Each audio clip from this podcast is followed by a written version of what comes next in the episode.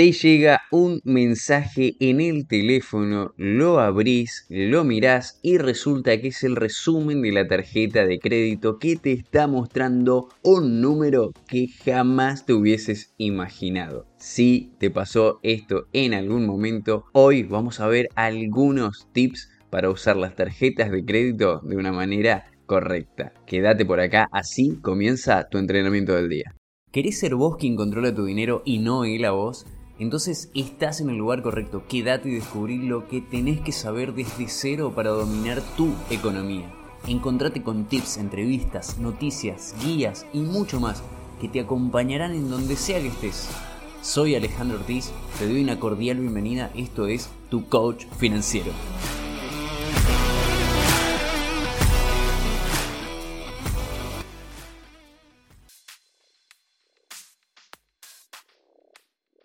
Hola, hola, ¿cómo estás? Espero que estés muy bien, te doy una cordial bienvenida al episodio número 20. Ya hoy lo que vamos a hacer es ver alguna, algunos consejos, diría algunos tips, alguna mirada, lo voy a decir así, voy a llamarlo alguna mirada diferente o por lo menos la mía acerca de las tarjetas de crédito, que es este instrumento, esta herramienta que nació ya hace muchísimos años y hace muchísimos años también viene, viene transformando la vida de las personas. El tema es que en algunos momentos, en algunos casos, las viene transformando para bien y en algunos las viene transformando para no tan bien, para decirlo de otra manera.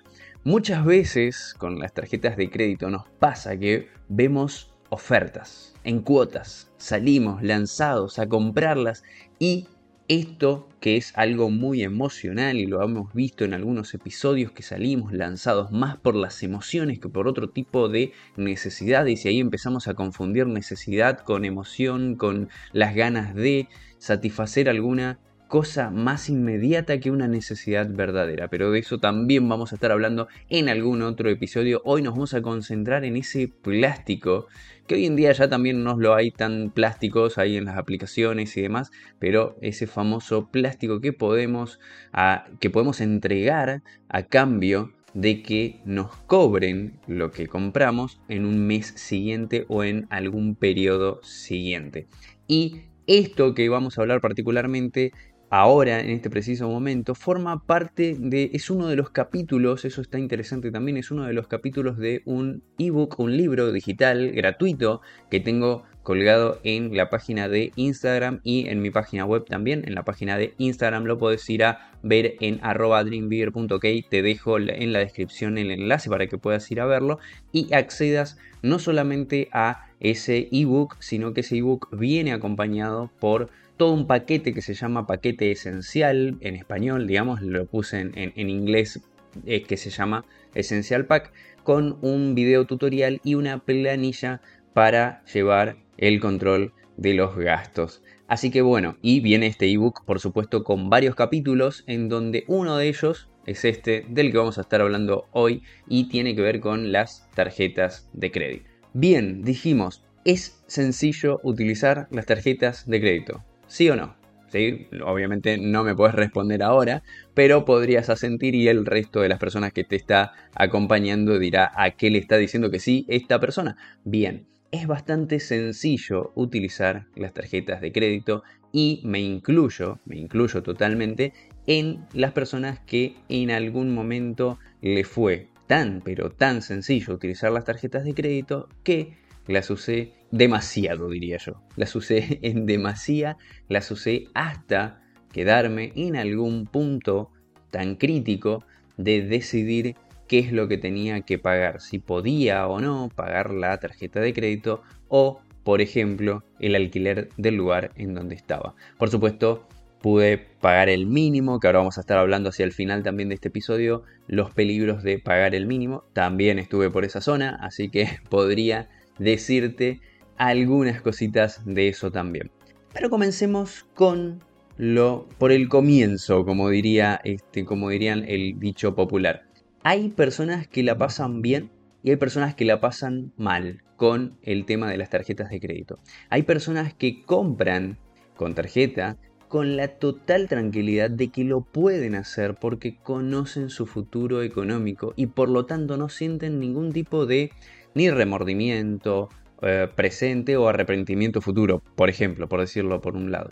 Por otro lado, están aquellas personas que compran sin conocer el futuro económico y se encuentran ajustados, por decirlo así, en los meses siguientes. Esa es una principal diferencia. Hay una diferencia entre estar ajustados incluso de manera premeditada y conscientes y estar ajustados por ser rehenes, rehenes de, de nuestras decisiones anteriores. Ahora bien, ¿Cómo entender a la tarjeta de crédito? La principal característica que diría que tiene una tarjeta de crédito y, comienzo siempre por acá y, lo aclaro porque parece que ya los entendemos, o sea, venimos, si tenemos, supongamos, 35, 40, 50 y de ahí en adelante más años, todos esos años estuvimos en compañía de la tarjeta de crédito, es decir, apenas, apenas tenemos algún empleo, por ejemplo, apenas nos hacemos autónomos y demás, tenemos acceso a una tarjeta de crédito. El banco nos envía correo diciéndonos que tenemos la tarjeta de crédito ya lista para usarla. Lo único que tenemos que hacer es un clic, una firma, un consentimiento, un check para que nos den la tarjeta en nuestra casa. Y hoy en día ya que no hace falta que nos la den en nuestro hogar, que podemos utilizarla incluso desde una aplicación. Es decir, hoy estamos a un clic, un consentimiento y a veces, más que consentimiento, diría, si no decimos lo contrario, ya tenemos tarjeta de crédito en algunos casos. Entonces, la relación con, con las tarjetas de crédito comienza bastante temprano en nuestras vidas. Ahora, ¿entendemos realmente qué es la tarjeta de crédito, qué es ese crédito que nos están dando y me, quedo con la palabra crédito justamente, porque es eso, se trata de eso, no es dinero, no es una extensión a nuestro sueldo, por ejemplo, y esta es la gran equivocación que yo la tuve y que la tuvieron muchísimas personas. Yo la tuve, yo estaba estudiando economía, de hecho, y entendía, entendí en ese momento que las tarjetas de crédito más allá de los estudios que estaba haciendo y demás, eran algo extra, eran como un premio, eran como un bono más que tenía, era un permiso más que tenía para comprarme cosas que no podía comprarme con el dinero que tenía como sueldo. Entonces, analicemos lo peligroso de este tipo de pensamiento, porque si hay algo que no me puedo comprar y justamente me dan una tarjeta de crédito que lo que hace es permitirme comprar algo, obtener el bien o servicio, cual sea el, caso, en el instante, es decir, de forma inmediata, pero pagarlo posteriormente. Entonces es el mejor de los regalos para alguien que, por ejemplo, tiene esta necesidad de cumplir una satisfacción, tener una satisfacción inmediata y luego, bueno, veremos qué pasa. Entonces, primera característica, confundir a una tarjeta de crédito con una extensión del sueldo. No es una extensión del sueldo, no es más dinero. Si tuvieses más dinero en la mano, parece una obviedad, pero tendrías más dinero en la mano, realmente, o en la cuenta bancaria. Líquido para usar, cuando digo líquido es disponible para usarlo en ese preciso momento. La tarjeta de crédito, sin embargo, es dinero, y esto se lo escuché a un economista también, eh, que es dinero que está en el futuro. Es decir, hay una diferencia clara entre el sueldo que tenés depositado en la cuenta, que es el dinero real que está ahí disponible para usarlo, y la tarjeta de crédito que no existe, es dinero que fabricás pero que lo traes del futuro. Sí, no se viene con el, no se viene con el DeLorean de, viaje, de, viajar, de volver al futuro, pero lo que pasa es que no existe y lo estás trayendo acá para utilizarlo. Ahora, eso no sale gratis. Traer ese dinero que no existe desde el futuro, traerlo para acá, usarlo ahora, tiene intereses y a veces están incluidos ya directamente en las cuotas. Ahora bien, hasta acá la concepción teórica, por así decirlo, de lo que es la tarjeta de crédito, de qué tipo de herramienta es, de qué es muy útil, por supuesto que sí, podemos acceder a algún bien, algún servicio que querramos tener ahora y pagarlo en el futuro. Ahora bien, como decíamos hace un ratito, hay personas que saben que pueden pagar la tarjeta de crédito en el futuro porque tienen una economía ordenada, es decir, van registrando los gastos y si al menos no es que lo van registrando todo el tiempo, saben que tienen ese porcentaje o ese dinero disponible en su cuenta el mes que viene para soportar el débito que se hace de la tarjeta de crédito o bien para pagarla directamente. Entonces, ahí está la gran diferencia. Hay personas que sí saben que pueden usar algo, ahora, pagar algo, comprar algo ahora y pagarlo el mes que viene. Y ahora está el resto de las personas que no lo saben.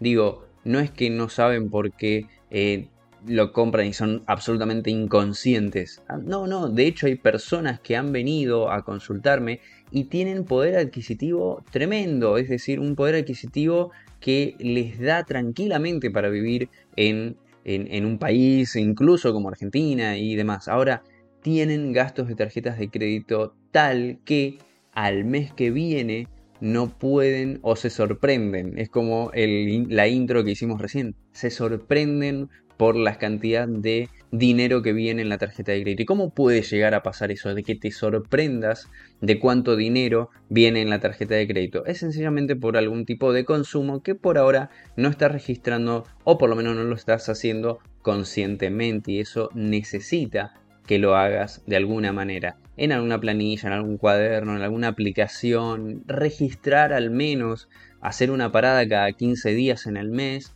o sea, dos, serían dos veces en el mes, incluso no es mucho tampoco, para ver el resumen de cuenta, ver cuánto es que se viene comprando hasta ahora, para saber si vas a tener los suficientes fondos para el mes que viene. Hasta acá estamos hablando e imaginando una compra en una cuota diferida, es decir, la compramos ahora y viene el mes que viene el tema se empieza a poner un poquito más interesante cuando aparecieron las cuotas, las cuotas mensuales, las cuotas periódicas, es decir, comprar un bien y no solamente pagarlo en diferido, es decir, pagarlo en otro momento, sino que también además pagarlo a lo largo del tiempo, es decir, si compramos algo que nos sale 9 mil pesos, dólares, lo que quiera, y lo haces en tres cuotas, pagas en tres meses diferentes 3 mil pesos o dólares, lo que fuese, cada vez. Es decir, lo compras en un momento y lo terminas pagando tres meses después. En cuotas iguales, después podemos hablar de si tienen interés o no tienen interés, ya tienen los intereses adentro, pero después te dicen que no tienen interés. Eso va a depender ya de las estrategias que usen las diferentes cadenas de, bancos o financieras que emitan las tarjetas de crédito. Ahora bien, volvamos a esto del tema de las cuotas. Imaginemos una persona que eh, no tiene que no tiene registro de su economía, es decir, de los gastos que va haciendo, y además, y además empieza a utilizar la tarjeta de crédito con cuotas mensuales ahí se puede formar un, cóctel, algo bastante interesante y peligroso, de hecho, para esta persona. Es decir, no sabe cuánto le va a venir el mes que viene, pero tampoco el otro mes, pero tampoco el otro mes. Pero sigue consumiendo en cuotas. Este tipo de, de, personas lo que puede llegar a conseguir es una sorpresa interesante cuando en algún momento puede que no pueda pagar más la tarjeta. Es decir, venga, se haya hecho una acumulación de cuotas tal que la cuota siguiente, es decir, el mes siguiente, cuando nos llega el resumen de cuentas, resulta que ni siquiera nos alcanza todo el sueldo que tengamos y ni hablar si no tenemos si no tenemos ahorros o no tenemos un fondo de emergencias que opinión mía no sería para pagar la tarjeta de crédito tampoco el, fondo de emergencia, pero bueno, de todas maneras, dado el caso alguna emergencia que haya surgido y que hayamos tenido que gastar con la tarjeta de crédito, podría suceder también. Bien, ahora llega ese momento, pero nos damos cuenta que no tenemos el dinero suficiente para pagar la tarjeta de crédito. Lindo dilema en el que nos hemos metido.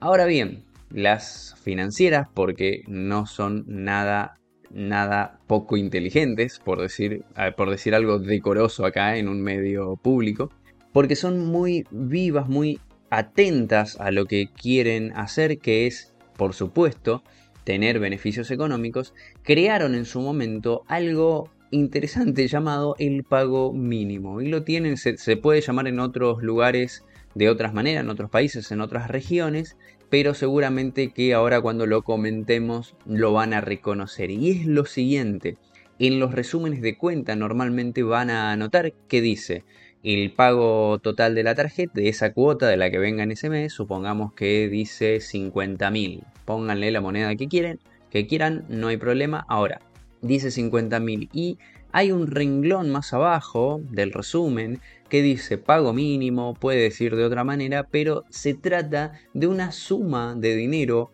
mucho más pequeña que la, que la anterior, que la cuota de ese mes, que se puede pagar y así podemos pasar el mal rato de ese mes que no podemos pagar la cuota para el mes siguiente. Cualquier persona diría, qué buenos que son las financieras, qué buenos que son los bancos que emiten esta oportunidad de pago para mí.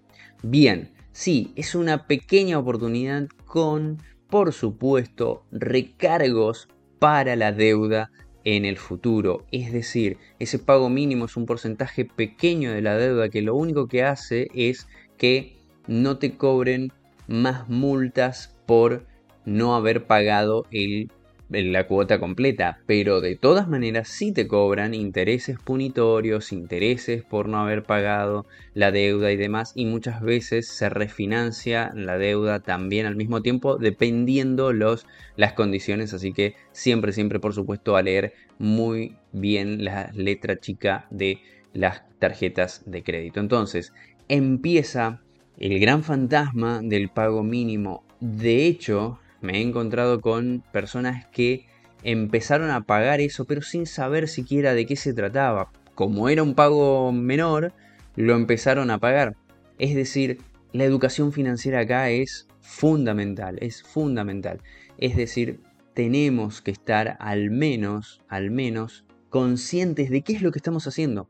Y acá yo no digo que contrates, obviamente me puedes contratar en cualquier momento, pero esto es, como, es como una, eh, un consejo anti, antieconómico para mi propio negocio. Pero, eh, a ver, estamos en la era, siempre digo lo mismo, estamos en la era de la información. No sé si esto lo sabías en algún momento, lo escuchaste, en la, en la era o en el siglo de la información la información es gratuita y está disponible para todo el mundo. Imaginemos que antes había enciclopedias para ubicar dónde, habían, dónde estaban los países o qué cultura o qué historia estudiar y demás.